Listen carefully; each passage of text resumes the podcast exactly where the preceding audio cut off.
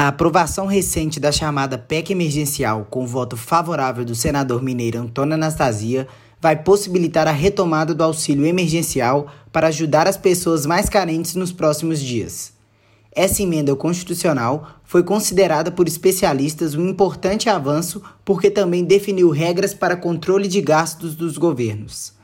Outras pautas, como as reformas administrativa e tributária, também estão em discussão na Câmara e no Senado mas como são complexas e dependem da interlocução com vários setores, ainda enfrentam resistências e vão demandar um tempo maior para votação.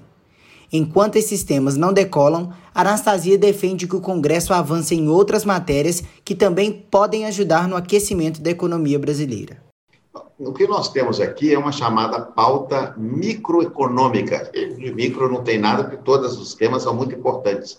Não é? Temas que estão na Câmara e no Senado e que tende a avançar. Nós temos o marco legal ferroviário, nós temos essa chamada BR do mar, nós temos a conclusão da legislação relativa a gás, ou seja, medidas importantes que, a semelhança do marco do saneamento, que votamos no ano passado, mas é, medidas como estas, elas vão alterando, ainda que de maneira tópica, é, áreas e segmentos econômicos relevantes para destravar a economia do Brasil.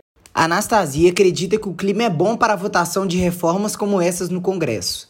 Ele defende, no entanto, uma ação mais planejada e estratégica por parte do governo federal, de forma a definir prioridades e fazer com que os temas necessários para a retomada do desenvolvimento econômico e social possam ser aprovados de maneira mais rápida.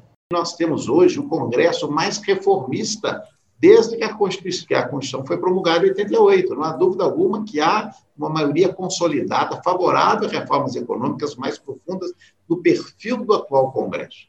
Eu já falei algumas vezes que se fosse esse perfil do Congresso ao tempo do governo do presidente Fernando Henrique Cardoso, o Brasil hoje, certamente, 20 anos depois, seria muito diferente. Naquela época, o Congresso tinha um perfil diferente.